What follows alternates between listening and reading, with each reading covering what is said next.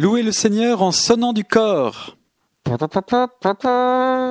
Que toutes les musiques du monde, un orchestre géant avec des cuivres et des percussions, chantent la louange du Seigneur.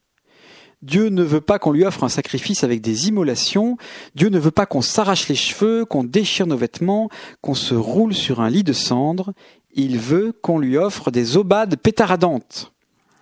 C'est ça qu'il veut, c'est ça qu'il nous demande. Et pour lui faire plaisir, Dieu veut qu'on joue de la musique. Il y a un temps pour tout, un temps pour le silence recueilli et un temps pour le concert philharmonique.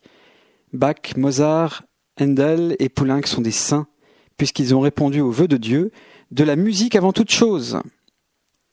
Quand un chœur grégorien ou une flûte traversière élèvent leurs arpèges sous la voûte romane d'une belle église, la paix de Dieu vient dans les cœurs, et l'harmonie l'emporte quelques instants sur les rivalités et les méfiances.